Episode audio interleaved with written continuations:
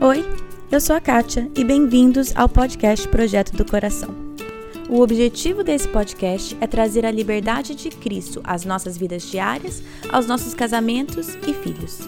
A nossa intenção é abordar qualquer assunto com clareza, base bíblica e vulnerabilidade.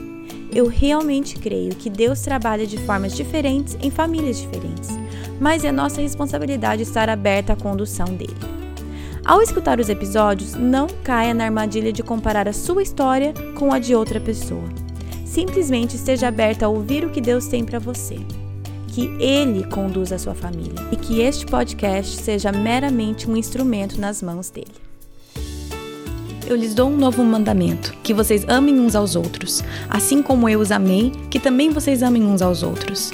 Nisso todos conhecerão que vocês são meus discípulos, se tiverem amor uns aos outros. João 13, 34 a 35. Filhinhos, não amemos de palavra, nem da boca para fora, mas de fato e de verdade. 1 João 3, 18. Não fiquem devendo nada a ninguém, exceto o amor de um para com os outros, pois quem ama o próximo cumpre a lei. Pois esses mandamentos, não cometa adultério, não mate, não furte, não cobice e qualquer outro mandamento que houver, todos se resumem nessa palavra Amem o seu próximo como você ama a si mesmo. Romanos 13, versículos 8 e 9. Mestre, qual é o grande mandamento na lei? Jesus respondeu: Ame o Senhor seu Deus de todo o seu coração, de toda a sua alma, de todo o seu entendimento. Este é o grande e primeiro mandamento. E o segundo, semelhante a este, é: Ame o seu próximo como você ama a si mesmo.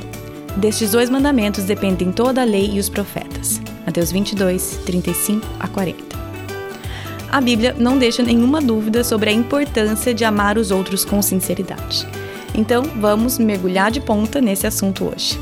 Esse é o episódio de número 123 e nele começamos o décimo módulo do Caminho do Discipulado. Oi, oi, oi, tudo bem, gente?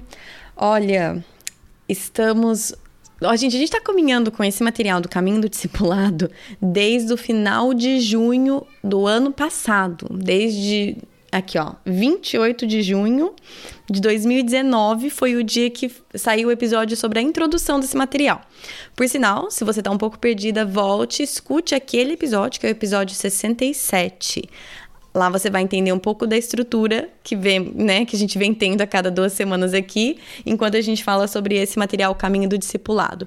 Mas hoje começamos de, o décimo módulo, décimo, e são onze. Então, estamos muito na reta final. Na verdade, vamos terminar só no ano que vem, né? Porque eu sempre tiro folga do podcast no final do ano. Mas o, vamos terminar o módulo 10 aqui no, nesse semestre. E aí, o módulo 11, o último módulo do material, fica para o primeiro semestre de 2021. Mas então nós vamos falar sobre amar os outros com sinceridade. E para ser bem sincera, é a minha maior dificuldade. Eu tô aqui cercada de livros, post-its, anotações, é, grifos. O meu maior trabalho para esse episódio foi escolher o que compartilhar porque eu queria falar tudo, né? Mas se eu fosse fazer isso, eu ia ficar horas e horas e horas aqui. Então eu fui selecionando, escrevendo, deletando, de, né? deixando um livro de lado, porque senão eu ia gravar um episódio de três horas, né? E ninguém merece. Então, eu vou citar vários livros. eu fui escrever, eu fui lendo, eu fui pensando no que eu queria compartilhar, eu fui lembrando de livro. A gente tem estantes de livros em lugares diferentes aqui em casa, né? É, tem um pouquinho de livro aqui no meu quarto, tem um pouco de livro no, é, na sala da frente, tem um pouquinho de livro no porão. Tem um, o livro tá espalhado pela casa. Eu só sei que deu eu correndo de uma estante para outra, lembrando de um livro, achando que uma frase estava num livro, mas na verdade estava na outra foi todo um forféu aqui. Mas é porque eu queria compartilhar muitas, muitas, muitas e muitas coisas com vocês. Então eu vou começar antes de eu entrar no material em si. Eu quero compartilhar um pouco dessas coisas que eu selecionei com vo para vocês, né? É, um dos livros que me veio na mente na hora é um que eu dei uma pesquisada e eu acho que tem em português.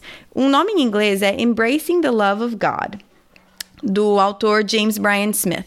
Já usamos um livro dele no Clube do Livro. O Maravilhoso e Bom Deus é desse autor. Então, este livro, se eu não me engano, em português, chama Experimentando o Profundo Amor de Deus. O que eu acho legal desse livro, assim, tem muitas coisas. Ele é bem, ele é bem legal, mas a estrutura do livro para mim é uma lição em si. Ele está dividido em três partes: aceitação, perdão e cuidado. E em cada parte, são três capítulos para cada parte. Então, a sequência dos capítulos é, por exemplo, a seguinte: na seção, na parte sobre aceitação. Os três capítulos são a aceitação de Deus, aceitando a nós mesmos, aceitando uns aos outros. Né? Aí, na parte de perdão, os três capítulos são o perdão de Deus, perdoando a nós mesmos e perdoando uns aos outros. E na última parte, mesma coisa, né? Que é, que é sobre cuidado, o cuidado de Deus, cuidando de nós mesmos e cuidando uns aos outros. Ou seja, ele é um livro muito didático, simples, claro. Os outros livros do James Bryan Smith também são assim, aquela trilogia que fala, são os três livros, né? Mas não são sequência. Enfim, aquela trilogia deles do Maravilhoso Bom Deus, Maravilhosa e Boa Vida, Maravilhosa e Boa Comunidade. Que é essa, por sinal, eu vou falar mais pra frente. Mas os livros deles são bem simples, didáticos. E eu quero ler um pedacinho na, da introdução. Olha, todas as citações que eu for fazer aqui são todas traduções minhas, porque esses livros que eu tenho, eu só tenho a versão deles em inglês. Então, né, tenham paciência comigo. Eu não trabalho com tradução. então, assim, eu fiz o meu melhor. Mas na introdução tem um trecho que ele fala assim. Quando conhecemos, sentimos e experimentamos o amor de Deus, não temos outra opção a não ser amar a nós mesmos. Esse tipo de amor próprio não se parece em nada com a versão barata de narcisismo que é vendido na nossa cultura. É um amor genuíno e compreensivo que é baseado não no que fazemos, mas em quem somos e na imagem de quem fomos criados. Quando esse amor começa a penetrar nossos corações, irá naturalmente fluir para aqueles ao nosso redor. Amar o outro será menos difícil e mais natural. Quando percebemos que fomos aceitos, somos então capacitados a aceitar o outro. Quando entendemos que fomos perdoados, o poder nos é dado para perdoar outros. Quando compreendemos que somos valorizados e cuidados por Deus, providenciamos esse cuidado para outros. Tá aí num resuminho do que o livro se trata. Se te chamou atenção, eu acho que vale muito a pena. Eu realmente acho que tem esse em português, eu pesquisei e eu acho assim, o título é muito incomum para não, ser o mesmo, né? Mas é Experimentando o Profundo Amor de Deus, do James Bryan Smith. Agora, o próximo autor que eu vou falar, é, vou citar dois livros dele, é completamente diferente, mas eu adoro ele. O nome dele é Bob Goff. Eu sei que um dos livros que eu vou citar em português tem, o outro eu acho que não. Mas o Bob Goff, ele é. Ele escreve de uma forma muito divertida. Se você lê ou escuta em inglês, eu sugiro escutem os, os livros em áudio dele, é ele mesmo que narra, eu adoro. É, ele me parece, ele, assim, é, ele conta as histórias da vida dele, o que ele foi aprendendo ao longo da vida dele. Eu gosto muito, eu sei que tem gente que não gosta, mas eu gosto muito dos livros dele. Então, o primeiro livro em português chama O Amor Faz, em inglês é Love Does. E um conceito dele, desse livro, assim, ele conta muitas histórias, como eu falei, é bem divertido. Mas um dos conceitos que ficou comigo, eu não lembrava exatamente como que ele tinha escrito. Aí eu fui caçar e achei aqui. Eu vou ler, de novo na minha tradução, para vocês a frase dele. O tipo de amor que Deus criou e demonstrou é custoso, porque envolve sacrifício e presença é um amor que funciona mais como linguagem de sinais do que uma comunicação em voz alta. Essa imagem de amor sendo, ou seja, algo demonstrável, né? Algo que você demonstra, mas não com as suas palavras necessariamente.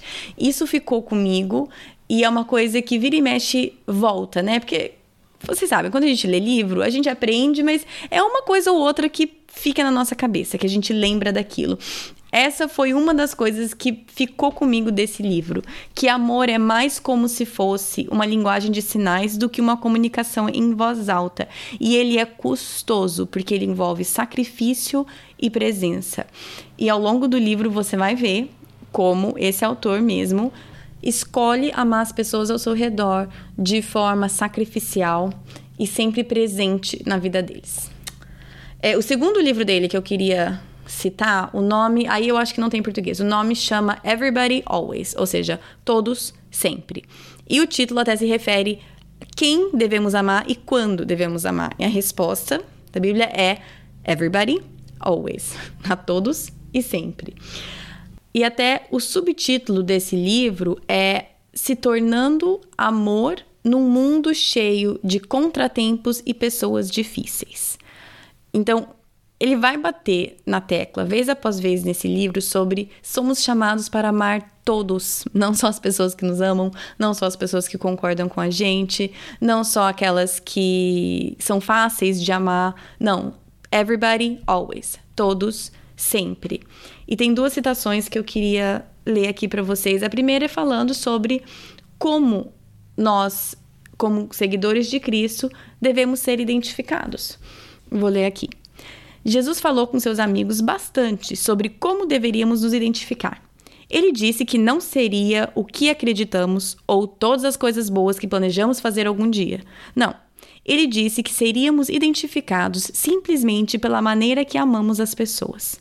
É tentador pensar que é mais complexo do que isso, mas não é. Ou seja, ele está batendo na tecla, ele vai fazer isso várias vezes nesse livro, que nós seremos identificados pelo nosso amor. É uma das passagens que eu li na introdução desse episódio, João 13, versículo 34 e 35, que é: Eu lhes dou um novo mandamento que vocês amem uns aos outros, assim como eu os amei, que também vocês amem uns aos outros. Nisso todos conhecerão que vocês são meus discípulos, se tiver amor uns aos outros. É através do nosso amor demonstrado como linguagem de sinais às pessoas ao nosso redor que seremos identificados como seguidores de Cristo. É pelo nosso amor. Não é pela nossa frequência na igreja. Não é pela maneira que nos vestimos. Não é pela nossa escolha de amigos. Não é pela boa educação dos nossos filhos. Não é pelas nossas postagens em redes sociais não é pelo nosso ministério. Não, nós seremos reconhecidos pelo nosso amor. E aí vem a próxima citação, que ele já vem com uma voadora no peito. Eu já usei essa citação, eu não lembro em que episódio, mas eu sei que eu já usei, porque essa citação fica voltando, porque Bom, aqui estamos em épocas de eleições. Bom, na verdade, quando sair esse episódio já vai ter passado as eleições. Épocas de eleições aqui, é, muita divisão, e eu sei que o cenário no Brasil não é muito diferente, não é ano de eleição presidencial no Brasil, mas eu sei que a situação não é muito diferente. E é justo por esse clima que tem aqui, e não só na política, gente, mas no geral, né? Nós estamos bastante divididos, nós estamos com respostas rápidas, nós somos rápidos em julgar qualquer polêmica ou qualquer hora que alguém pisa na bola. Poxa vida, nós somos muito rápidos no gatilho. E aí, aqui que essa citação sempre me pega. Ele fala assim: Nós complicamos o mandamento ame uns aos outros muito mais do que Jesus nos ensinou durante a sua vida. Toda vez que eu tento me proteger ao falar a minha opinião para alguém, Deus sussurra no meu ouvido e me pergunta do meu coração: Do que você tem tanto medo? Quem você quer impressionar? Será que realmente eu sou tão inseguro que eu preciso me cercar somente de pessoas que concordam comigo? Quando alguém está realmente equivocado, por que, que eu me designo xerife que devo corrigi-lo? Botar fogo na opinião dos outros não me torna correto, me torna um incendiário. Ai, ai, ai, ai, ai. uh, doeu aí mais alguém? É, na parte que ele fala do que, que você tem medo, quem você está querendo impressionar. Né? Será que minha insegurança é tanta que eu só posso me cercar de pessoas que concordam comigo?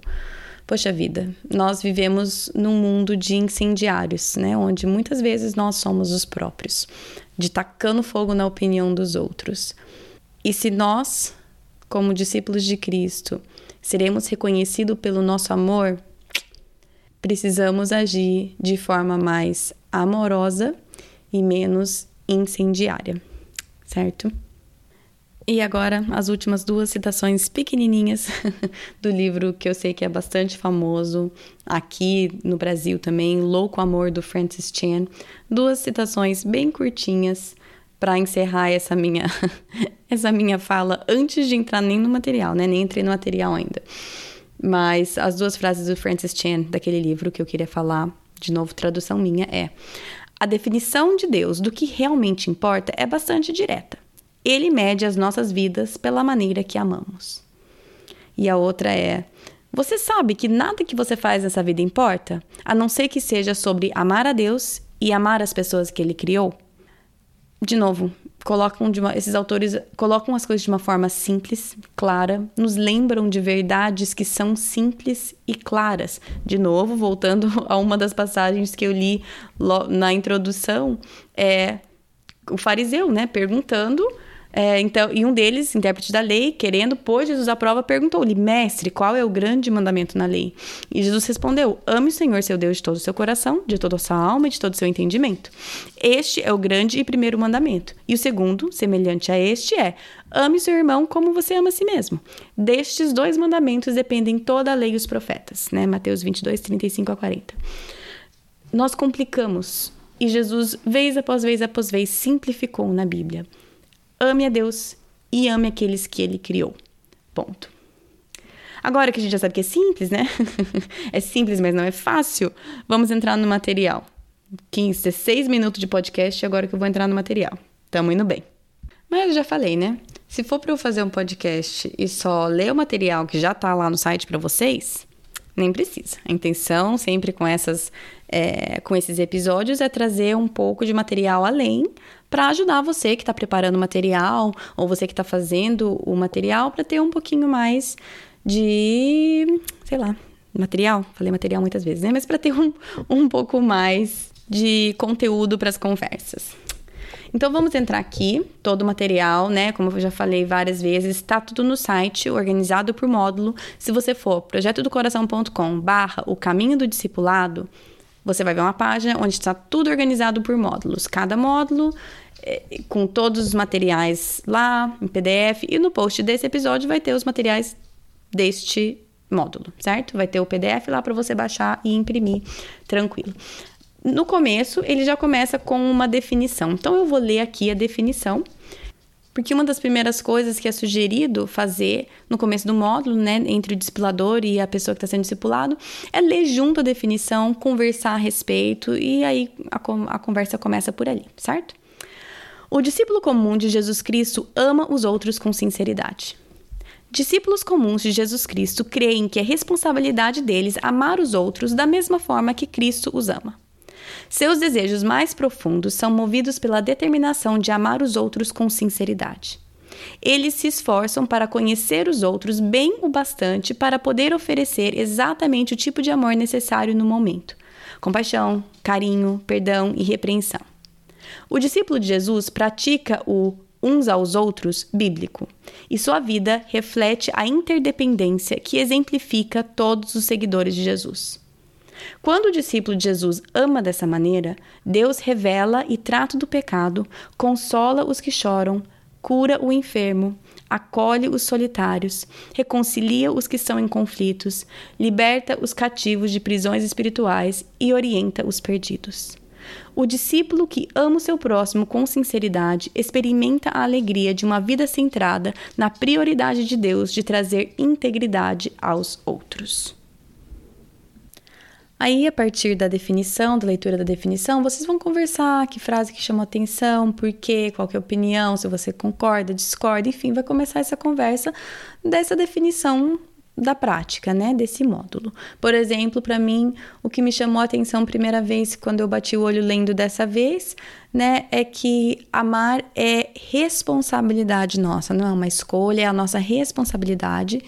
E a outra parte quando fala que os seus desejos são movidos pela determinação de amar outros. Os meus desejos normalmente são movidos pelos meus desejos, pelo que eu quero, não pela decisão de amar outros. Então, esse seria o meu ponto de partido nessa conversa, né? É, depois disso vem umas perguntas de autoavaliação, né? Eu não sou super fã das perguntas que eles colocaram aqui. Nada demais, eu só acho que teriam algumas melhores. Mas é aí que vai da importância da pessoa que está liderando o discipulado ler o material com antecedência, orar, se preparar.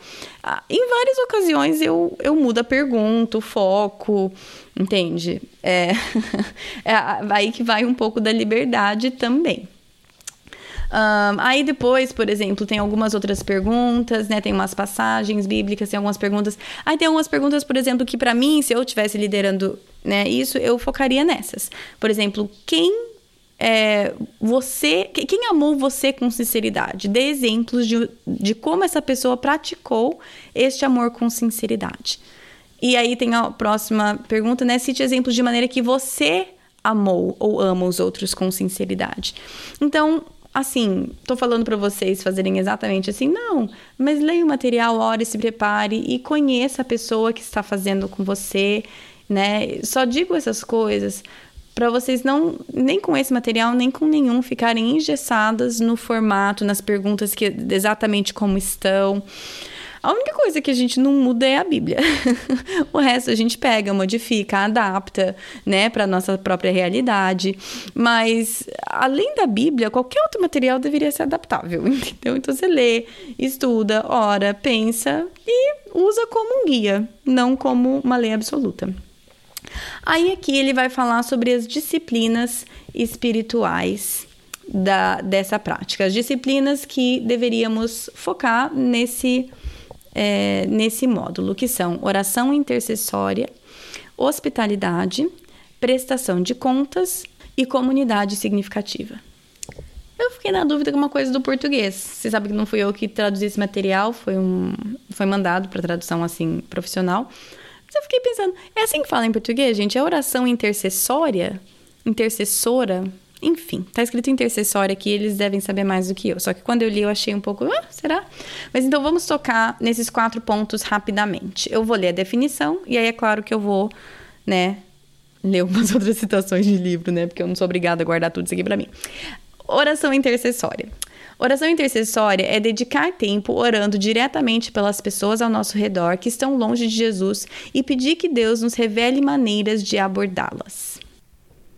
E é claro que oração intercessória não é só pelas pessoas que estão longe de Jesus, certo? É pessoas que estão próximas de Jesus, caminham com eles, que nós conhecemos e queremos orar por elas, pela necessidade delas. Enfim, não é só para as pessoas que estão longe. Tanto que aqui fala assim: a oração é uma atitude de amor, é preocupar-se com as necessidades dos outros, é escolher levar essas necessidades diante de Deus e falar em nome das pessoas. A oração intercessória é um tempo passado com Deus que pode transformar você enquanto você expressa amor pelos outros. Essa disciplina espiritual inclui separar um tempo diariamente e também orações imediatas em situações críticas. Aí eu queria ler um pedacinho ou falar um pouquinho com vocês do, de um capítulo do livro do Philip Yancey sobre oração. Philip Yancey, é assim que fala em português, gente. Philip Yancey, Yancey, Yancey. Enfim, é o capítulo 21 do, do, do livro dele sobre oração. O título é Oração. E no capítulo 21 ele fala sobre orar uns pelos outros. Faz acho que uns quatro anos que eu li esse livro, mas aí eu voltei, né, e fui ler esse capítulo novamente enquanto eu estava aqui preparando esse episódio. E ele escreve, ele vai, né, ele vai falar sobre como nós, como corpo de Cristo, nós somos parceiros em dispensar o amor e a graça de Deus para os outros. Que à medida que nós experimentamos o amor e a graça de Deus, invariavelmente iremos desejar compartilhar isso com outros, né? Aí ele explica no livro como a visão de intercessão dele foi mudando, que ele, né, quando ele escreveu o livro vários anos atrás, que ele não entendia mais intercessão como trazer pedidos diante de Deus como se fossem sugestões ou ideias novas, né, e depois tentar convencê-lo que aquela ideia era boa. Ele diz que ele passou a entender que a intercessão é um aumento da nossa percepção à situação. Então eu vou é, traduzir aqui uma citação dele. Ele fala assim: Quando eu oro por outra pessoa, estou orando para que Deus abra os meus olhos para que eu possa ver aquela pessoa como Deus as vê, e depois entrar na corrente de amor que Deus já direciona àquela pessoa. Algo acontece quando eu oro por outros dessa forma. Levá-los na presença de Deus altera minha postura para com eles e, por fim, afeta o nosso relacionamento. Em resumo, a oração me faz ver os outros assim como Deus os vê, como portadores da imagem de Deus, que têm imperfeições e talentos únicos. Eu começo a vê-los através dos olhos de Jesus, como filhos amados cujo Pai deseja envolver. Então, aqui é o que ele está falando: que a oração não é necessariamente não vai mudar necessariamente a situação ou aquela pessoa, mas muda o nosso coração em relação àquela situação e àquela pessoa, certo? A próxima disciplina aqui do material é hospitalidade.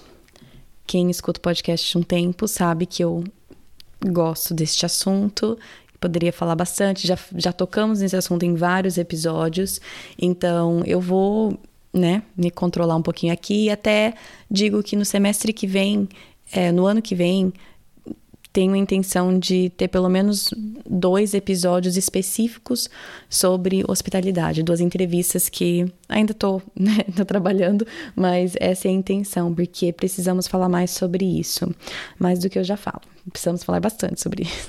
Mas enfim, aqui deixa eu ler a definição aqui do material de hospitalidade. Aqui está escrito assim: Hospitalidade é convidar outras pessoas às nossas casas e nossas vidas, construir relacionamentos e oportunidades naturais para compartilhar nossa vida e nossa fé. Eu gosto aqui que fala que hospitalidade é convidar outras pessoas às nossas casas e nossas vidas. Não é simplesmente abrir a tua casa, isso é grande parte, mas é muito além disso. Continua aqui dizendo: a hospitalidade normalmente é definida por uma refeição juntos ou pela oferta de um lugar para passar uma noite. Porém, é muito mais do que isso. É a bondade ao receber convidados e desconhecidos. É a receptividade às outras pessoas com quem você tiver contato. É dar atenção aos outros. Ser hospitaleiro é criar um espaço na sua vida para prestar atenção nas pessoas, suas esperanças, sonhos e necessidades e amá-las. E depois a definição aqui tem algumas eh, passagens da Bíblia para ler, perguntas para discutir, mas eu queria falar um pouco sobre é, hospitalidade e eu vou começar falando sobre o, o Labri, o Ministério Labri. Não sei se vocês conhecem, é, ele foi começado pelo Francis e a Edith Schaefer, missionários, né? E na, na época eles eram estavam como missionários na Europa. A filha mais velha deles começou a trazer amigos da universidade para casa. Labri é, quer dizer abrigo, né? Então eles começaram a receber esses alunos universitários na casa deles que vinham todo final de semana, né? E eles criaram um, um ritmo de hospitalidade ali, né? Tanto o Francis Schaeffer quanto a Edith Schaeffer têm vários livros, foram autores de vários livros. Um dos livros da Edith é tudo sobre é, a arte de cuidar de uma casa, outros é o, acho que em português é o que é a família. Então são livros conhecidos, antigos, mas bem conhecidos. E uma parte aqui do quando o Francis Schaeffer falando desse ministério, eu acho interessante que ele fala assim que manter as portas abertas na casa deles, desse ministério, era muito custoso. Né? Depois ele comentou que nos primeiros três anos do Labri, todos os presentes de casamento dele e da, e da Edith foram destruídos. Os nossos lençóis estavam rasgados, tinham buracos de queimadura nos nossos tapetes. Uma vez até uma cortina inteira quase queimou porque alguém estava fumando na sala deles. Drogas vinham para lá, pessoas vomitavam nos nossos quartos e eles continuavam abrindo as portas. Tanto que tem vários números de estudantes que se converteram devido a, assim, claro, a, a obra de Deus na vida deles, mas através da hospitalidade da família Schaefer. Então, eu queria ler esse pedaço sobre presentes de casamento destruído, tapetes estragados, lençóis rasgados, né, cortinas sendo queimadas, gente vomitando, porque né, até droga entrando, eles estavam com as portas abertas. E ao mesmo tempo, depois, se vocês quiserem estudar, um dos episódios que eu quero ter ano que vem é falando mais sobre esse aspecto mesmo, a hospitalidade dos Schaefers e o que podemos aprender com eles, mas ela é custosa, ela não é linda, arrumadinha, perfeita. e que exige sacrifício da nossa parte. Eles abriram a casa deles, o ministério deles, a vida deles para esses alunos. E tem um outro livro que eu li um tempo atrás que chama O Evangelho Vem com as Chaves de Casa. Eu acho que é assim o título em português. É da Rosaria Butterfield. Ela é aquela mesma autora do livro Pensamentos Secretos de uma Convertida Improvável. Os dois livros vale a pena a leitura, mas por mais que tem muita coisa boa nesse livro, muita mesmo, tem uma frase que fica voltando na minha cabeça desse livro, ou um conceito, né? Tem uma parte que a Rosária ela fala sobre a frase tão comum dos cristãos, né? Que é ame o pecador e odeie o pecado. E ela estava falando sobre isso, em, em abrir a casa e a vida e a intimidade da família para pessoas que escolheram um estilo de vida longe de Deus, né? E, e, como, como lidar com isso. E ela fala assim: essa frase é tão usada, mas eu vou acrescentar um pouco nessa frase. E ela fala assim: sim, ame o pecador e odeie o pecado que está no seu próprio coração. A hora que eu li isso, eu meio que engoli seco, porque eu tenho que odiar o pecado no meu próprio coração, que faz com que eu olhe para aquela pessoa como menos ou como é, alguém que possa, entre aspas, contaminar a minha vida, a minha família. E essa é uma outra coisa que ela falou nesse livro que também me chamou muita atenção. Eu não estou com as citações certinhas, mas ela falou sobre os leprosos, né? Jesus e os leprosos. E, e como a leprosidade, né, hanseníase hoje, mas assim, era algo que o risco de contágio era real, certo? O risco de contágio era real. Mesmo com um risco real, Jesus ia em direção a essas pessoas. Quantas vezes o risco de contágio, entre aspas, né, é inexistente? Eu, eu abrir a minha casa para pessoas que.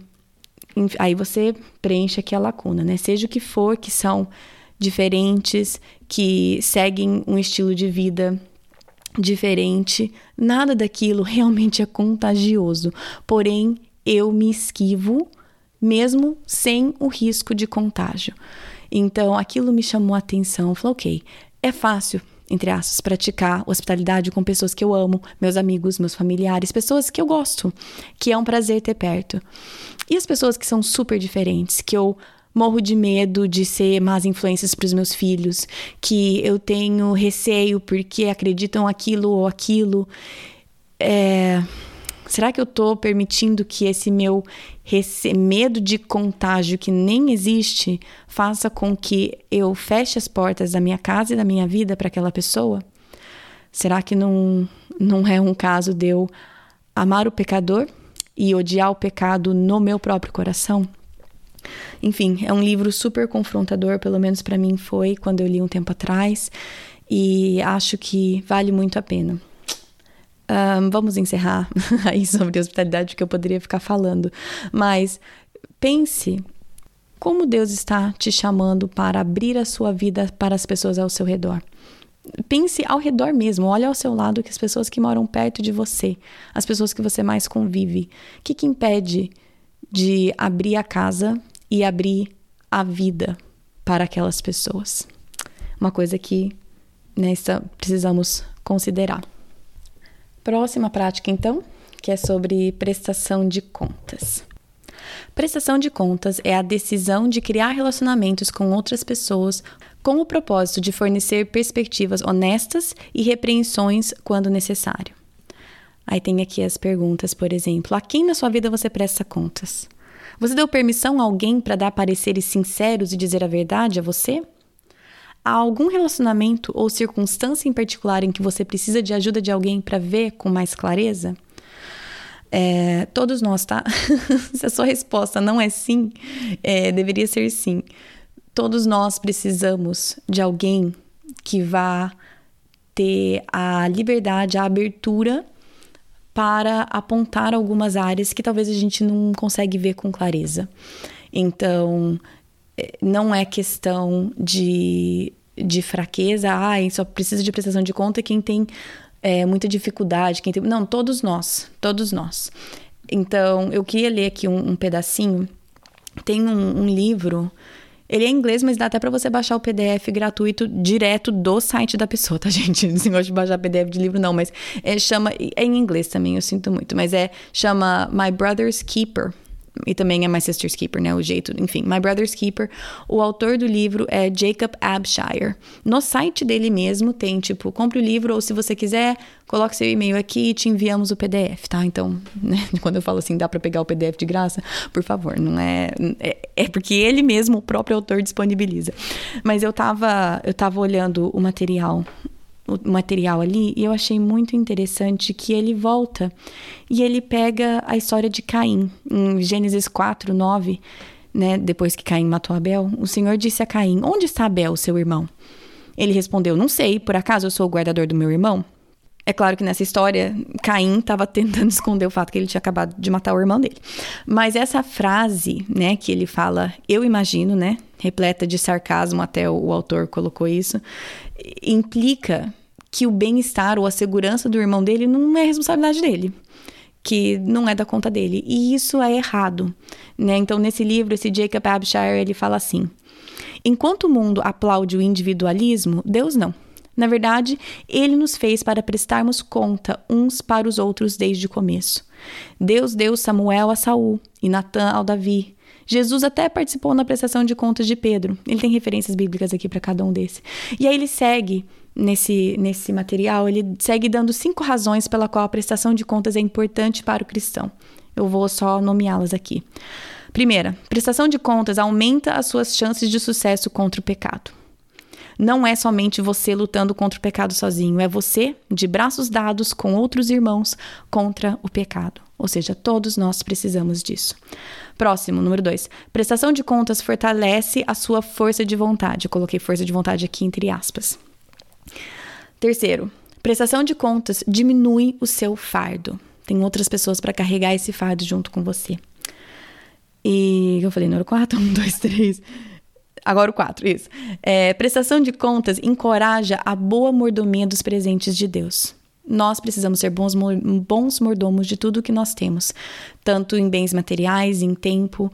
E quando nós temos alguém que está, que tem essa liberdade, que nós prestamos contas a essa, a essa pessoa, isso encoraja é, a nossa boa mordomia dos presentes de Deus. E a última quinta é prestação de contas une os irmãos em Cristo. Isso traz unidade. Então, vamos romper com essa narrativa equivocada que prestação de conta é só para quem é fraco, porque não é. Todos nós precisamos de irmãos em Cristo para quem prestamos conta. Isso é uma coisa recíproca, certo? Nesse relacionamento, é, muitas vezes eu presto conta em uma área e aquela pessoa presta conta em outra área. E é aquilo, de dar os braços e enfrentarmos juntos, é aumentar a unidade do corpo de Cristo. Certo? A próxima é comunidade significativa.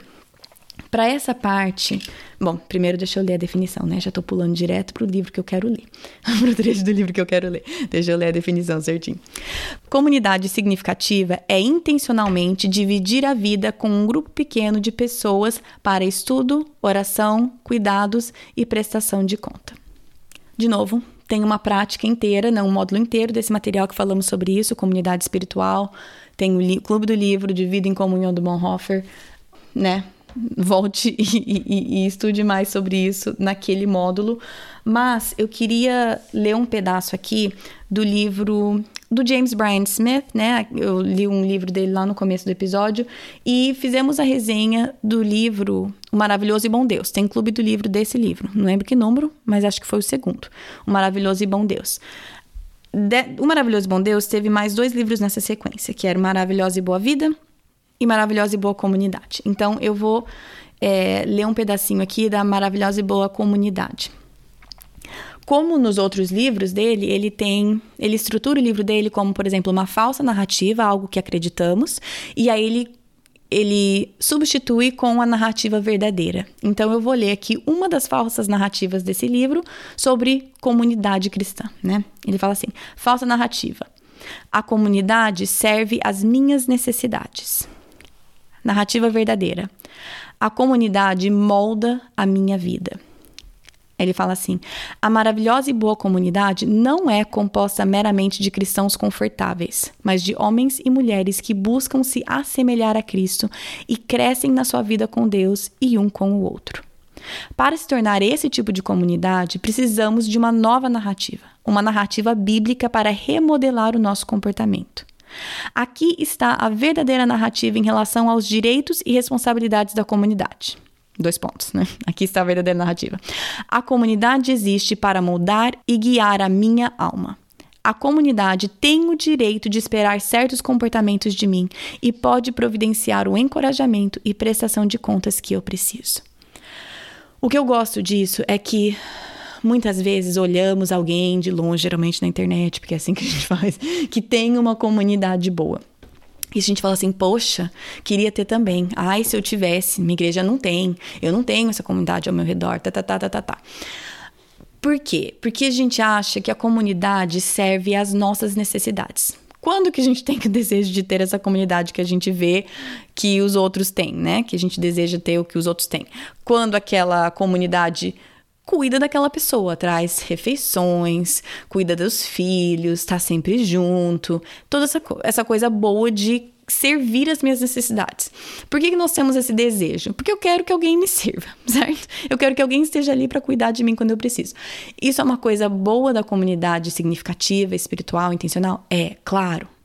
Agora, primeiro, né, não é o que a gente vai falar aqui, mas você servir faz uma grande parte disso. A maioria das pessoas, quando pensam que querem isso, pensam que querem só receber. Agora, na hora de realmente ser você que vai correr para fazer uma refeição para levar para a vizinha que ganhou neném, ou se é você que vai tirar do, do seu orçamento familiar para ajudar uma família que está precisando, ou se é você que vai abrir mão da sua manhã tranquila para cuidar dos filhos da outra, para ela poder descansar, entende? Ninguém pensa muito nesse lado. Mas aqui a narrativa verdadeira é que a comunidade não, é, não serve só para para as minhas necessidades. Não, a comunidade está ali para moldar a minha vida, para que juntos, né, aquele como ferro afia ferro, possamos cada dia mais ser homens e mulheres que se assemelham a Cristo.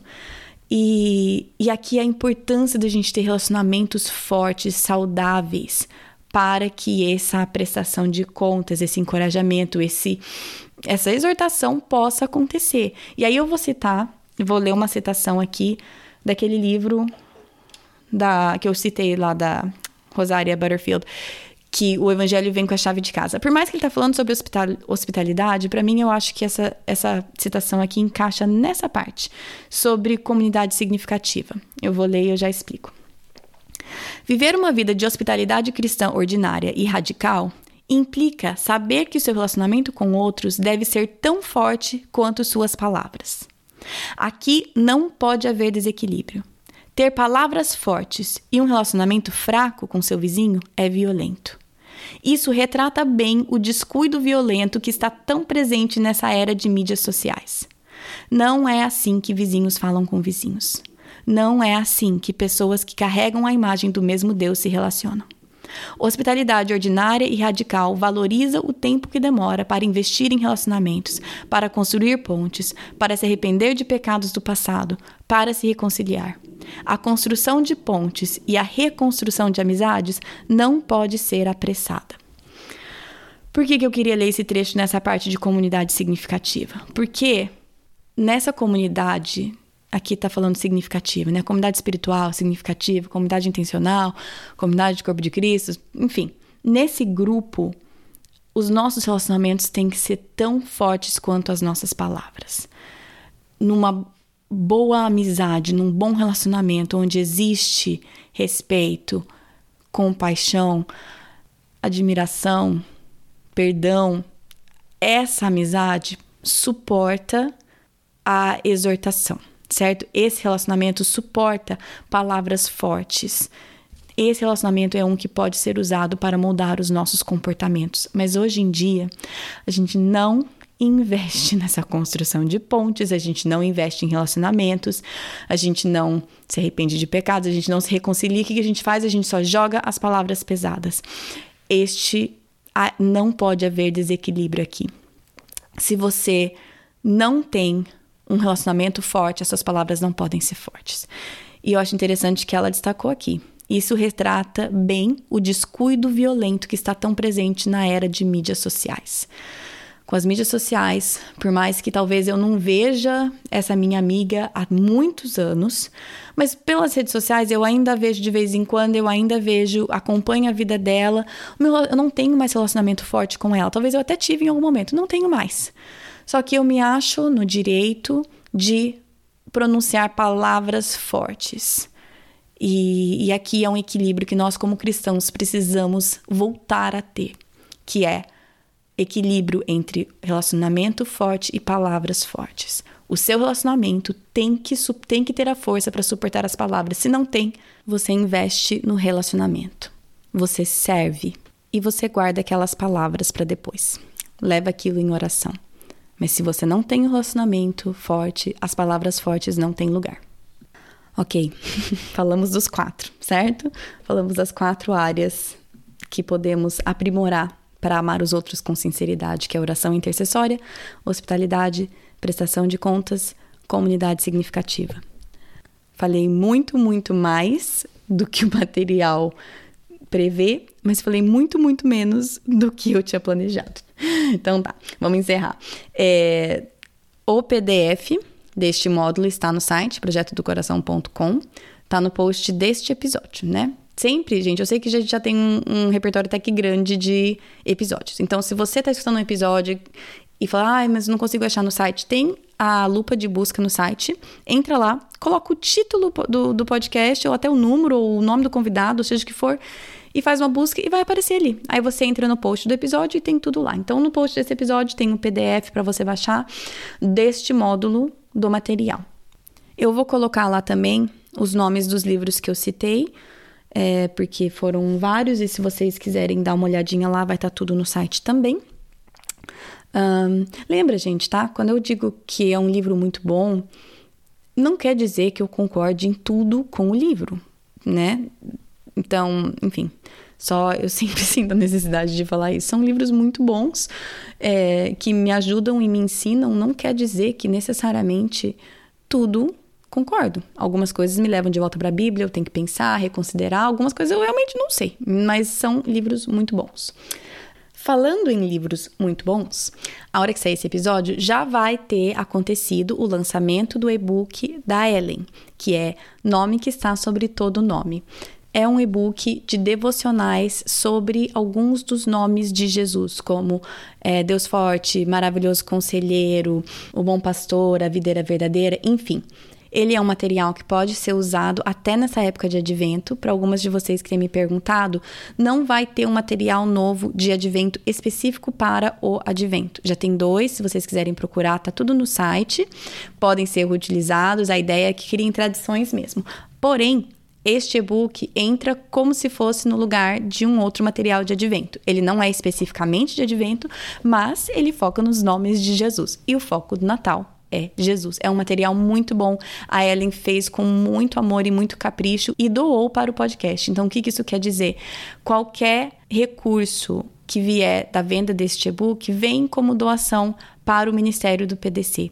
Então, se você quiser apoiar o Ministério do Projeto do Coração de alguma forma e não sabe como, adquirindo esse e-book é uma forma excelente de apoiar o Ministério do PDC. Então, de novo, o meu muito obrigada para Ellen por ter feito todo o trabalho de escrever e generosamente doar.